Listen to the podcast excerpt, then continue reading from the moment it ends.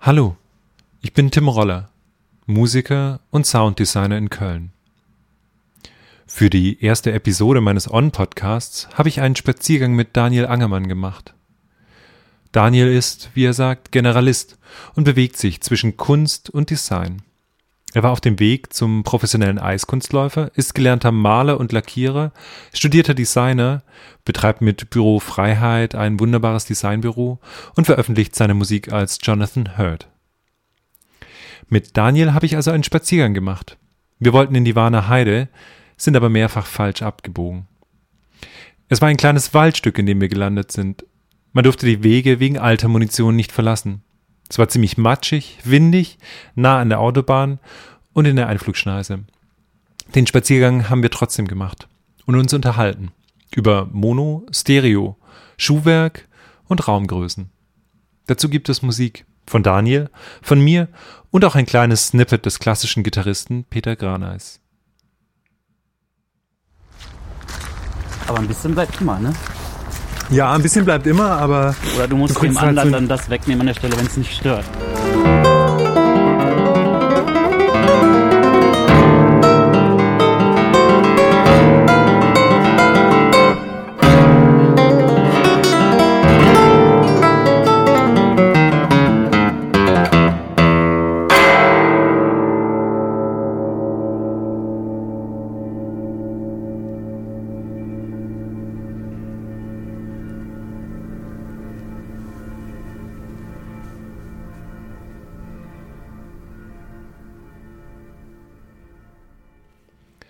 Der wunderschöne Übergang von Schlussakkord zu Kirchenglocken entstammt dem neuen Album Ostinato des Gitarristen Peter Graneis, das ich mit ihm vor einem Jahr aufgenommen habe. Wir hatten einen fantastischen Ort in Stuttgart ausgesucht, den Weißen Saal des neuen Schlosses. Wunderschön, traumhafte Akustik mitten in der Innenstadt. Womit wir nicht gerechnet hatten, der Saal ist extrem hellhörig. Und draußen war Schnee, Matsch und eben Innenstadt, trotz Pandemie. Und so saßen wir da, haben gewartet, bis sich weinende Kleinkinder auf dem Schlossplatz beruhigt haben, Kranwagen in Zeitlupe vorbeifuhren und unser Timing auf die Kirchturmuhr nebenan abgestimmt war. Die Postproduktion war atemberaubend spannend. Peter und ich jagten bei der Auswahl der Takes nicht so ganz nebenbei Sirenen, U-Bahn-Rumpeln, Krähen, Autohupen hinterher. All das, was eben in einer Innenstadt Alltag ist, auf einer Klassikaufnahme, aber eher unerwünscht. Aber irgendwas hat uns daran gefallen. Die Durchsichtigkeit und Ehrlichkeit gegenüber dem Ort, das Nicht-Wegleugnen in einen perfekten Ort, sondern eine Aufnahme im Paradiesseits. Daraus entstand der Plan, das für kommende Aufnahmen bewusst einzuschließen. Für das Ende seines Albums entschied sich Peter, wie gerade gehört, für den Take, der mit den Kirchenglocken endete. Ein bisschen bleibt immer. Und vielleicht ist auch das, was bleibt, was hartnäckig, was Überschuss ist, es wert, mit auf der Bühne zu stehen.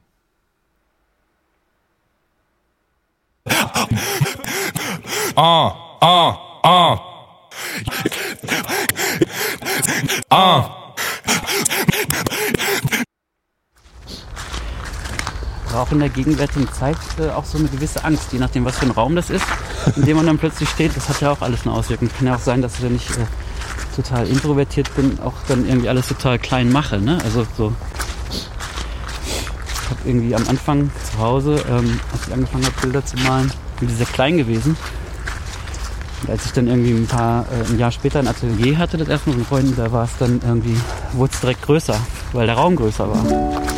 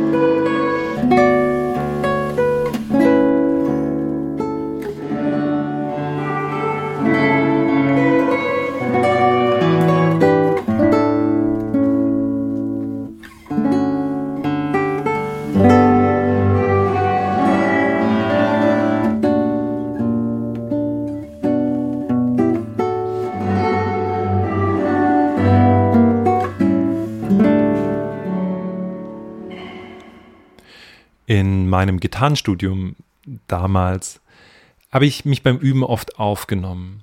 Das kennen die meisten MusikerInnen. Und in meinem 15 Quadratmeter Zimmer war der Klang natürlich nicht besonders imposant. Es klang immer wie in einem Schuhkarton. Mir ist das immer wahnsinnig schwer gefallen, weil ich als Musiker natürlich auf meine Umgebung reagiere. Und das habe ich auch früh bei Aufnahmen begriffen. Es macht wenig Sinn, mit einem künstlichen Hall zu arbeiten, wenn der Aufnahmeraum selbst keinen Nachhall hat. Gleichzeitig hat die empfundene Raumgröße einen riesigen Einfluss auf die Wirkung der Musik, sowohl auf die Musikerinnen, die selbst spielen, als auch auf die Hörerinnen. Ein großer Raum wirkt prächtiger, monumentaler, ein kleiner intimer, feiner. Bei der Recherche für diese Episode bin ich auf eine meiner Überaufnahmen gestoßen. Zweites Semester, das heißt 2009, das erwähnte 15 Quadratmeter Zimmer, also der Schuhkarton, und Liobes El Noir de la Mare. Und ein Raum, der nicht stillhält, der sich aufbläht und zusammenzieht.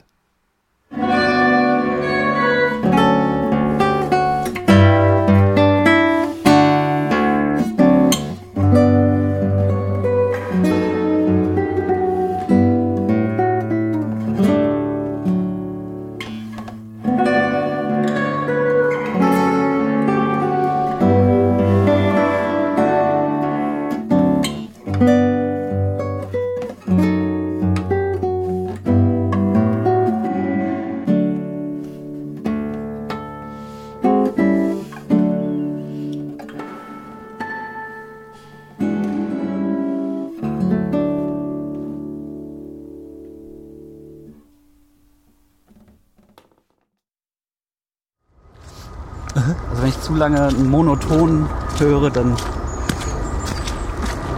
äh, wird es schon schwierig. Oder wenn ich mich dann darauf eingelassen habe und ihn dann ausmache, dann denke ich kurz so, wow.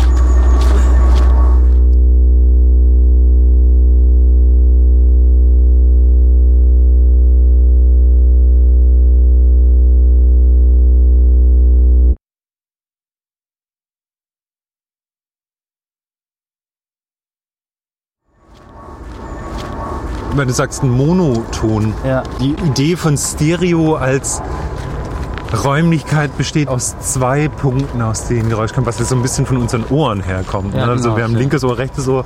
Immer spiegeln. Genau. Abgeleitet aus den eigenen Wahrnehmungsorganen. Ja. Und eigentlich hast du ja eine Punktquelle. Also eigentlich ist es ja erstmal ein Mono, Ja, Monosignal. Ne? Monosignal bei vielen Sachen und gleichzeitig halt überhaupt nicht, weil es ja eben in einem Raum ist und damit ist es aber auch way beyond Stereo. Maybe on Stereo.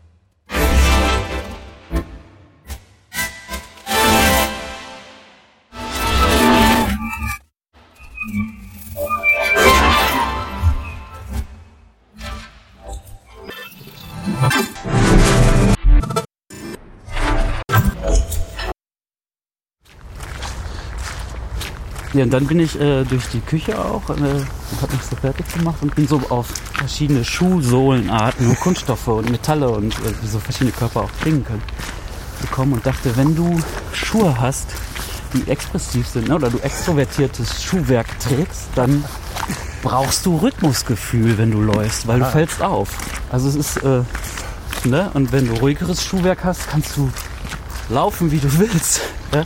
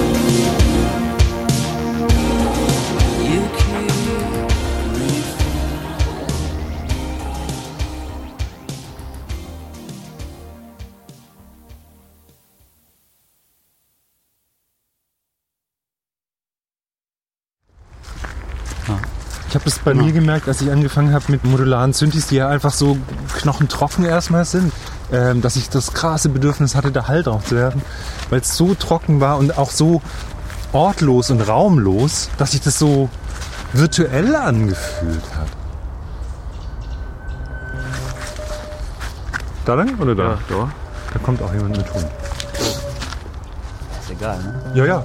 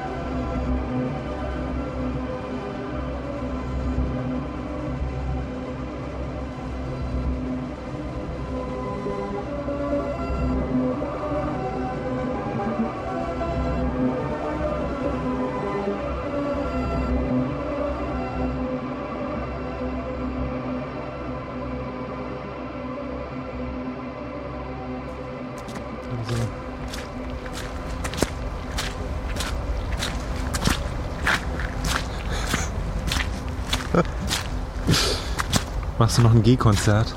Ja.